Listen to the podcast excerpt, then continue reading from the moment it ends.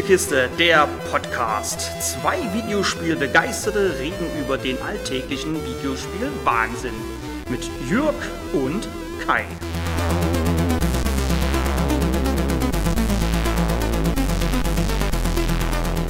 Moin moin und hallo. Bei der letzten Bonusfolge habe ich euch meine Lieblings-Couch-Koop-Spiele vorgestellt. Zehn Stück. Aber manchmal kann man sich einfach nicht treffen oder mancher Titel unterstützt gar keinen lokalen Koop-Modus. Aus diesem Grund habe ich nochmal 10 Spiele zusammengetragen, die man diesmal online zusammenspielen kann. Wie beim letzten Mal keine Sport- oder Rennspiele, keine kompetitiven Spiele und keine Titel, bei denen der PvP manchmal mehr in den Vordergrund rückt als das Spielen miteinander.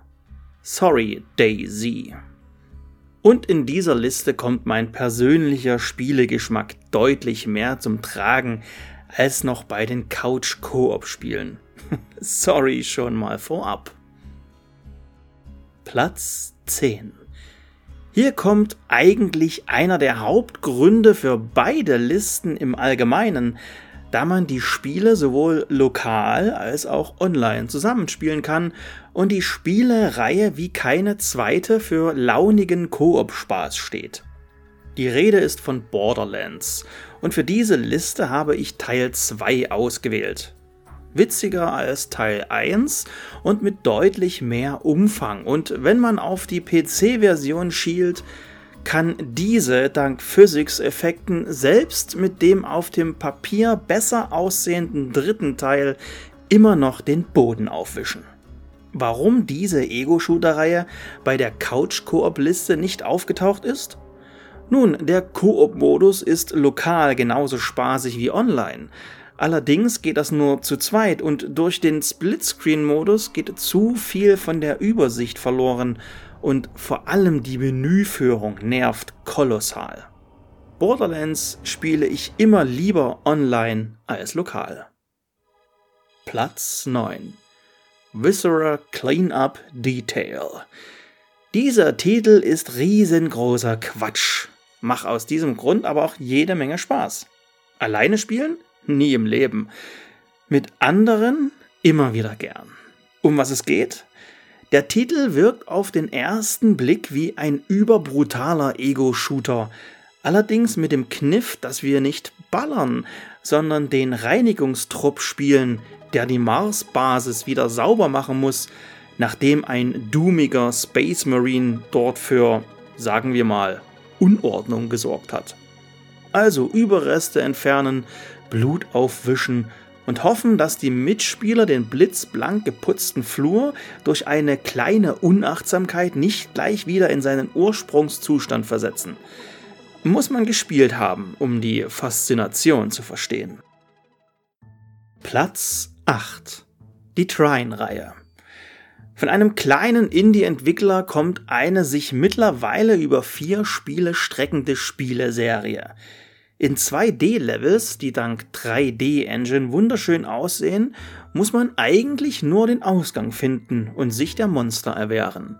Aber bereits seit Teil 1 spielt die Physik eine große Rolle. Wir schwingen mit einer Bogenschützin an einem Seil hin und her, erschaffen mittels Magie als Zauberer Würfel, die wir übereinander stapeln, um bestimmte Höhen zu erreichen oder um mit ihnen eine Waage im Gleichgewicht zu halten und als Ritter verkloppen wir Skelette und Goblins. Alleine wechselt man zwischen den drei Charakteren hin und her. Versammeln sich aber bis zu drei Spieler oder Spielerinnen vor dem Bildschirm, werden die Rollen aufgeteilt und das gleiche gilt für den Online-Modus. Zusammen vor dem Bildschirm macht der Titel durchaus Laune, allerdings habe ich die Spiele alle online mit Freunden durchgespielt. Platz 7 Bloodborne. Hier könnt ihr gerne jeden anderen Souls-Titel in diese Liste packen oder um aktueller zu sein, Elden Ring. Unsere kleine Spielergruppe war allerdings vom actionreicheren Gameplay und vor allem von der Welt von Bloodborne mehr beeindruckt und gefesselt als von Dark Souls und Co. Meiner Meinung nach ein Must-Have für alle PlayStation 4 Besitzer und vor allem für alle, denen diese Titel zu schwer sind. Der Koop-Modus macht die Spiele, vor allem mit einem erfahrenen Mitspieler, deutlich leichter.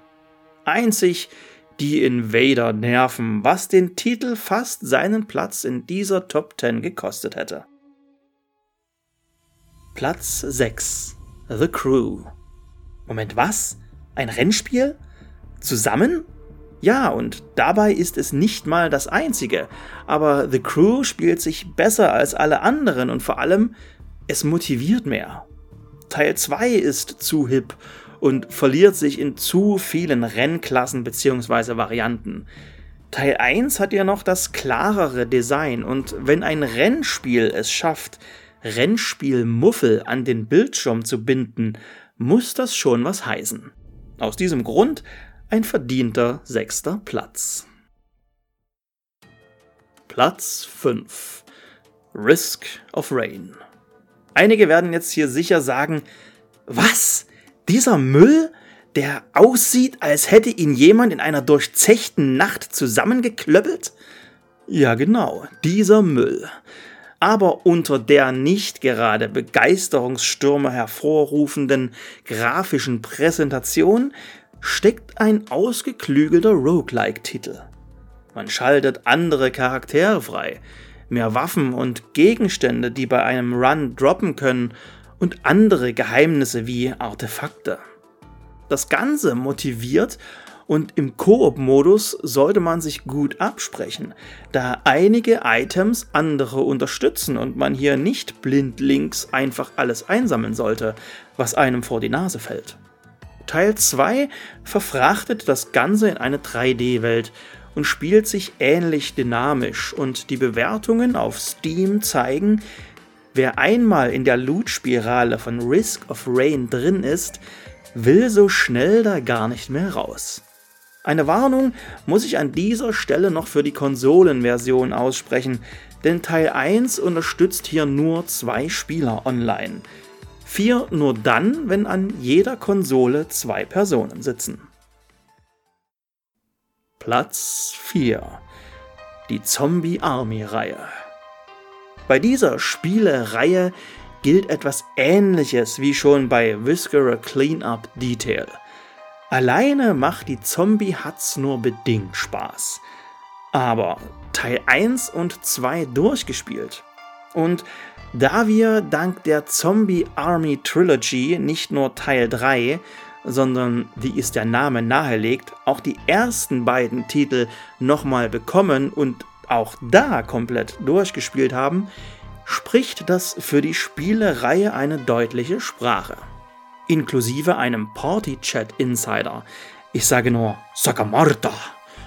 Vom gleichen Studio kam später noch das launige Strange Brigade und natürlich Zombie Army 4. Platz 3 Remnant from the Ashes Oh yes. Das Titelstück könnte ich in Dauerschleife hören, so gut ist es. Und das Spiel? Dark Souls mit Fernwaffen. Okay, auch in den Souls-Spielen könnt ihr mit Pfeil und Bogen losziehen, aber Remnant ist auf Gewehre und Pistolen ausgelegt und nur im äußersten Notfall solltet ihr an den Nahkampf wechseln. Und anders als in den Grenzlanden gibt es hier nicht eine Bazillion an Waffen, sondern nur rund 30 Schießeisen, wodurch so ziemlich jede Waffe hier und da nützlich sein kann. Ein großer Pluspunkt ist die sehr eingängige und präzise Steuerung, das Weltendesign und dass die Welt zum Teil zufällig generiert wird.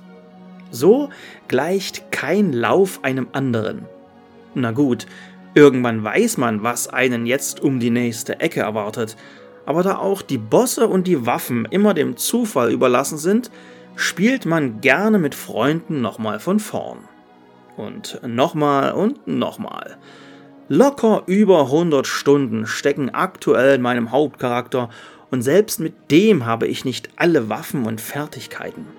Mit letzterem gebt ihr eurem Charakter passive Boni und da das maximale Charakterlevel irgendwo über 600 liegt, habt ihr, wenn euch der Titel genauso catcht wie mich, lange Spaß daran. Ach ja, DLC 1 ist verzichtbar. Der zweite bringt die Geschichte rund um die Weltensteine zu einem versöhnlicheren Abschluss. Ein verdienter dritter Platz für diesen Third-Person-Shooter. Platz 2 Guild Wars. Na klar, sowas musste ja hier stehen. Und wer mag, kann hier gerne den Warteschlangen-Simulator Lost Ark oder den Dauerbrenner World of Warcraft nehmen. Guild Wars hatte uns damals alle überrollt und kam vor allem zum richtigen Zeitpunkt. Jeder hatte seine eigene Bude, keine Kinder und auch sonst keine großen familiären Verpflichtungen. Also konnten große Gildentreffen veranstaltet werden. Online, versteht sich. Guild Wars bot für damalige MMO-Verhältnisse eine bombastische Grafik und trotz des Wars im Titel ein deutlich auf PvE ausgelegtes Gameplay. Die Abenteuer in Tyria, Kanta und Elona werden wir, die wir es damals gespielt haben, wohl so schnell nicht vergessen, was vor allem auch daran lag, da jeder neue Titel mit einer kompletten Kampagne kam. Nicht einfach nur sinnloses Monstergegrinde, sondern die Welt retten. Guild Wars 2 konnte unserem anfänglichen Hype leider nicht standhalten, was auch an den generischer wirkenden Klassen lag. Keine Ritualisten mehr, kein Paragon, dafür mehr Völker, aber leider nicht mehr Spielspaß. Platz 1 Contagion So, ich wette, der Titel sagt euch allen nix. Kein Wunder, ist es doch A ein reiner PC-Titel und B ist er so gut wie tot. Passend, da es sich um einen Left 4 Dead-Klon handelt, der jedoch mit einigen tollen Ideen aufwarten konnte. Das Spiel spielte sich wie eine langsamere Variante von Left 4 Dead. Schon diesen Titel haben wir gerne und lange gespielt, aber Contagion oder Contagion brachte die gewisse Würze ins Spiel. Denn neben klassischen PvP-Modi hatte der Titel noch eine Escape-Modus genannte Spielvariante an Bord. Hier musste man als Gruppe von einer Map flüchten und die Besonderheit lag daran, dass die Karten variabel waren. Der Schlüssel für die Tür der ist nicht immer im Wandschrank, sondern kann auch mal in einer Schublade versteckt sein. Und das nicht mal im selben Raum oder gar Haus. Mal musste man ein Feuer löschen, beim nächsten Durchgang brannte da gar nichts. Einmal entkam man mit einem Auto und ein andermal von einem Dach aus mittels Helikopter. Und die Zombies? Die waren teilweise strunzdoof, aber hey, es sind Zombies. Und wurde einer erwischt, spielte er als Zombie weiter und versuchte jetzt, die anderen an der Flucht zu hindern. Ja, okay, ein kleiner PvP-Part ist hier an Bord und würde den Titel dadurch eigentlich disqualifizieren. Aber A, meine Liste und B, wenn jemand in einem Party-Chat nach einer Runde Contagion fragt, gehen im Kopf plötzlich überall die PCs an und alle sagen, ach ja, das war toll. Und wie schon in Bonusfolge 9, jetzt seid ihr dran. Welche Spiele habe ich vergessen? Was sind eure Lieblings-Online-Koop-Spiele? Ghost Recon? The Division? Space Engineers oder Minecraft? Welche Titel habe ich scheinbar vergessen? Schreibt es in die Kommentare. Wenn euch das eben Gehörte gefallen hat, empfehlt diesen kleinen Podcast weiter und lasst auf Podcast-Portalen eurer Wahl eine Bewertung da oder kommentiert die Folge. Oder beides. Und wie immer, nur wenn ihr mögt. Danke fürs Zuhören, macht's gut, tschüss.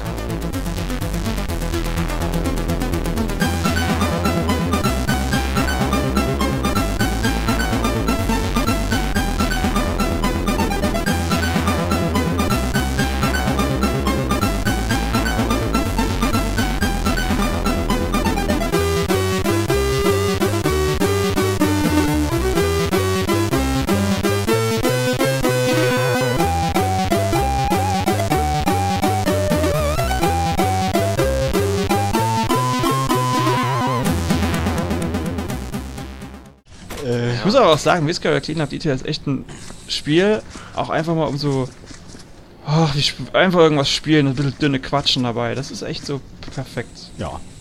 Oh, latscht er mir hier da durch, ey. Und macht hier wieder überall Fußtapsen hin. Es ja, gibt doch in jeder Map jetzt irgendwas zum Sammeln. Oh, wer läuft denn hier durch? Ich hab hier gerade frisch gewischt.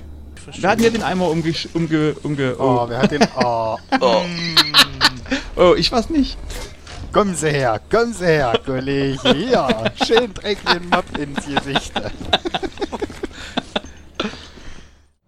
Man muss echt sagen, also wir spielen das Spiel ja echt nur so ein bisschen rumzugeigeln, so ein bisschen Spaß zu haben. Aber die anderen, die hier so mitspielen, die machen das echt mega professionell. An der Sache. die machen das, die stellen die Wassereimer so in die Ecken, dass man nicht dagegen kommt, ja. Ach so, ja, das, das klingt nach einem Plan.